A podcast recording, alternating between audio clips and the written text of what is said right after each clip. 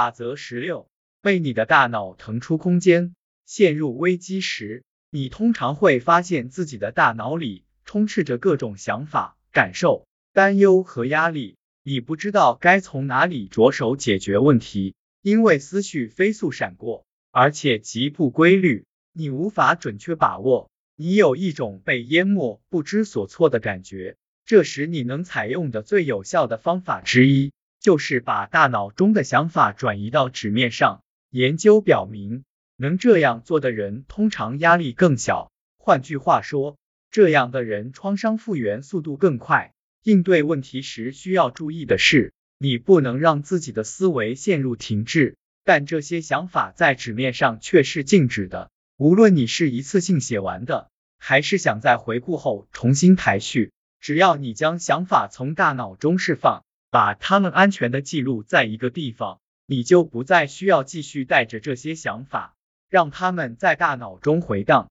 你不需要把这些想法拿给任何人看，是否告诉别人完全取决于你自己的想法。也许你不想遗忘一些事。你可以写下自己喜欢的一个已经去世的人的所有点滴，并且不断补充自己想起的每一个细节，这能消除你担心随着时间推移自己会忘记重要细节的担忧。假如问题的源头是其他人，如不愿提拔你的老板或者抛弃你的伴侣，你可以给他们写一封信。不过我并不提倡邮寄信件，这是完全不同的问题。但把自己的感受写在纸上，确实是一种巨大的感情宣泄。我一直推荐写在真正的纸面上，因为电子邮件的风险比较大，你很有可能无意间点下发送，随后立刻感到后悔。这么看来，显然是传统的纸质信件效果更好。写完信后，请你至少等二十四小时再读一遍。假如这时你觉得自己还有发送信件的需求，那么就把信寄出去。如果你犹豫不决，那么就再等二十四小时，在那之后再等二十四小时。当你来到邮筒前，你可以想象这封信的作用。如果这种做法不能改善你的长期感受，那么你就没必要寄这封信。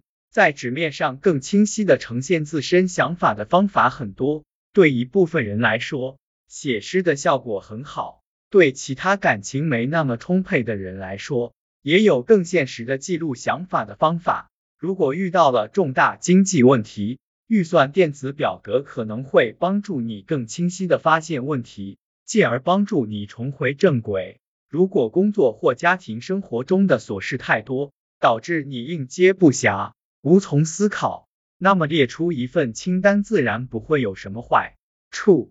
如果愿意的话。你可以列出多份清单。我要再次强调的是，有时你需要将你的大脑从众多想法中解放出来，把想法存储在其他地方，这样你才能在大脑中腾出空间，释放想法。